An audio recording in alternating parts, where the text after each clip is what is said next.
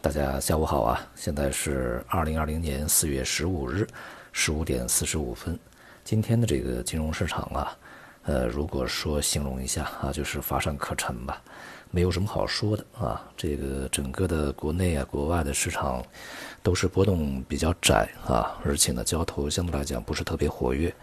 整体来讲呢是比较弱啊，这个无论是欧美期指还是亚洲股市，在今天呢都是这个温和的下跌啊。国内的 A 股呢，上证下跌了零点五七，创业板呢也是温和的回跌了零点四啊，基本上这个没有什么特别大的波动，热点呢也比较散乱，也显示出来整个市场啊这个上攻上档压力啊这种决心呢和信心呢还是相对比较缺乏啊。这一点呢，其实在外围市场更加显著一些，像这个欧洲股市啊，啊，还有亚洲的股市啊，韩国呀、日本的、香港啊，都是如此啊。整体来看呢，这个整个呃风险市场的反弹呢，相对来讲是比较充分的啊。那么从中期角度来看，那么也无非呢是上边反弹是不是还有一点空间的这个区别啊，还是说就此就掉头开始回跌啊？换句话说呢，就是这个现在跌啊，还是再等一等，再反弹一点再跌。总之呢，再次向这个底部啊去寻底呢，这种这个概率呢是相对比较大一些啊。就此就见底啊，重新展开牛市，这种可能性呢微乎其微。另外呢，这个市场啊缺乏交投性质的原因呢，还是来自于也没有什么太多的这个强而有力的利好啊来去支撑这个市场。那么今天呢，这个央行是续做了 MLF 啊，而且呢是把这个利率啊是下降了二十个基点啊。那么这个举动呢，其实是在市场的预期当中，因为前面这个逆回购利率啊刚刚调了二十啊，所以说 MLF 呢这个同步进行呃这个一致的调整啊，是一个顺理成章的事情。因此呢，这个市场啊，对这样的一个消息呢，也并没有啊什么欢欣鼓舞的这个积极表现和反应。今年的这个利率水平呢，在未来来看啊，仍然是有下行空间的，因为现在看起来呢，这个经济的压力确实比较大。接下来呢，其实我们的关注点呢，一方面可以在股市上啊，但是呢，不要为股市啊，这个其他的地方恐怕呢，也是要去当心的，尤其是在这个信用风险方面啊。前期呢，虽然从财政和这个货币政策上面呢，采取了这个一系列的经济措施啊，不但呢去紧急挹注流动性，而且呢还这个增加了对一些企业，尤其是中小企业的贷款啊。但是啊，这个救一时不能救一世啊，救一些不能救全部，这是一个比较大的问题。由疫情冲击啊，这个所带来的一些这个信用风险呢，目前还没有。进入到实质释放阶段，那么接下来啊，在今年这个到期债务也比较多啊，而且经济下行压力如此之大的情况下，预计一些这个呃相关的债权产品呢，可能会有一些呃违约呀、延期呀啊，这个不能够正常兑付啊，这些恐怕都会有啊。这里面呃像一些什么资管计划呀、信托呀，还有一些民股实债啊啊这些东西呢，可能都会出现一些风险。总之呢，这个整个的经济大环境呢是一个弱环境啊，整个的这个市场的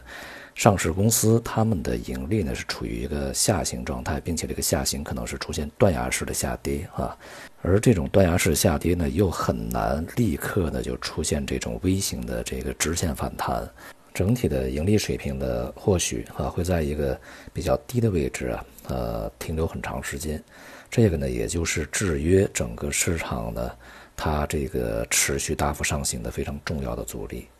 在这个过程中呢，对于一些成长型的公司啊，它的股价压力就更大一些。这个它的盈利呢是不高的，但是呢估值又是比较高啊，所以说未来呢从这个整个融资啊，从发展层面呢，大概率呢会受到一些阻力啊，因此呢从这个股价上面来说，它的调整呢就可能会比较大一些。换句话说呢，那种这个快速成长的预期啊，啊将会被压制下来，大打折扣啊。所以呢，对于一些啊科技股啊，对于一些新兴行业啊，尤其科技板块，即使呢它接下来还有一定的反弹空间啊，这个它也只是反弹的高与低啊，时间长与短的这个区别而已啊。那么而且呢，也存在从目前水平啊啊就直接回落的可能性啊。大的这个牛市趋势的恢复呢，对于科技板块而言，目前仍然是比较遥远的一个事情啊。在未来中长期的角度来说，我们以季度来计啊，年内啊，大多数的这个科技龙头股，距离前期啊，就是今年所创造的那个高点呢。恐怕都会有这个腰斩或者是接近腰斩的这样的一个回落幅度啊，甚至有一些龙头股啊，不排除呢会呃下跌百分之六十到七十啊这么一个水平。因此啊，对于一些这个阶段性的行情博取呢，也是一个结构性啊阶段性的短期机会，并不是呃目前就是一个长期牛市的底部啊，呃同时呢也提供一些呃高位这个出脱的一些机会。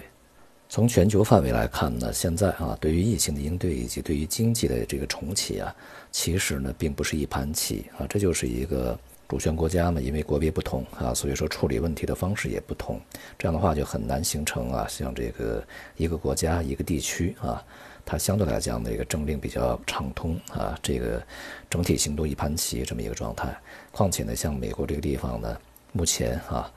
各个州啊，对于这个呃什么时候恢复经营生产啊，什么时候重启经济呢？现在已经掌握了自主权。前两天这个特朗普啊啊，他们是急于这个重启经济，呃，并且呢，他是扬言啊，对于这个什么时候解禁啊，什么时候恢复呢，他是有绝对的这个权利的啊。但是各个州呢都反对啊，闹独立。目前看呢是特朗普败下阵来啊，这个向各州服软，各州呢现在有他们自己的这个。自主权啊，几个州呢在联合制定一些这个方案，当然呢，这也显示出来对于整个政府安排的一些不满意啊。那么实际上呢，各州现在自己制定方案呢，反而可能相对比较稳妥一些啊，因为这个特朗普政府他是比较着急。像纽约州呢，他就是啊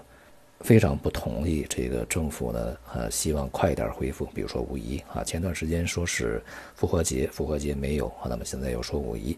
纽约州啊，这些地方仍然是比较反对的啊。不管怎样呢，这就使得啊，整个这个疫情的控制以及经济的恢复呢，中间啊有可能出现一些不协调。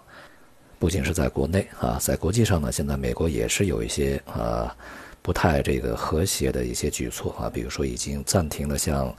WHO 啊，也就是这个世界卫生组织啊，去拨款，这个美国的拨款在里面还是占大头的啊。它如果停止拨款了，那么这个机构能否去顺利的运行都是一个问题啊。更不要说去动员一些资源的力量，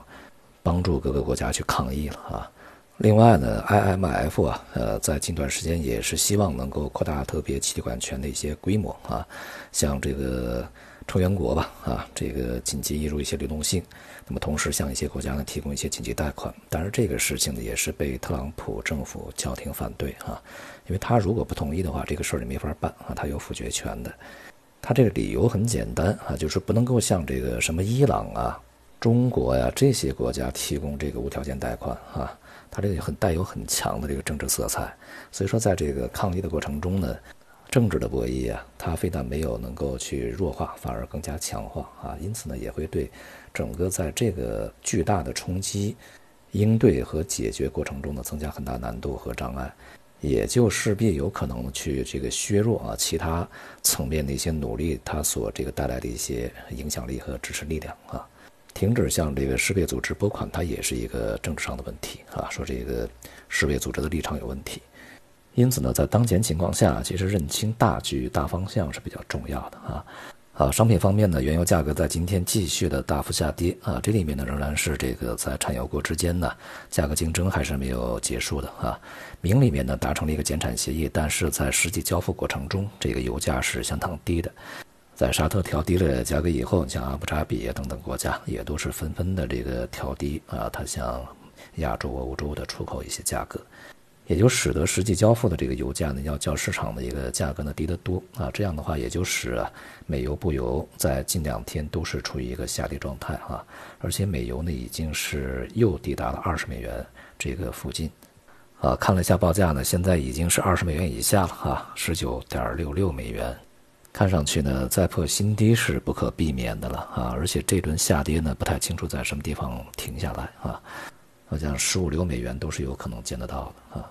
油价的低迷呢，也势必会压制其他大宗商品啊，像其他的一些基础金属啊，呃，这个化工能源呢，还有一些这个黑色呀、煤炭呢啊，恐怕这个价格呢也很难在近期录得一个比较大幅上涨，并且呢需求面确实是非常低迷的啊，不振的。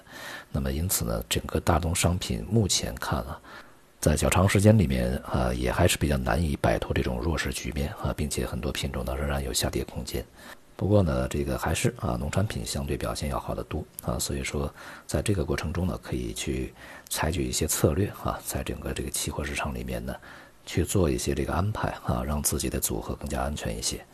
总而言之啊，当前的这个风险市场啊，呃，有点类似于这个原油啊。当整个的这个系统性风险啊集中释放，并且呢，离它这个释放完毕还遥遥无期的时候啊，并且这个未来充满不确定的这个时候呢，其实啊，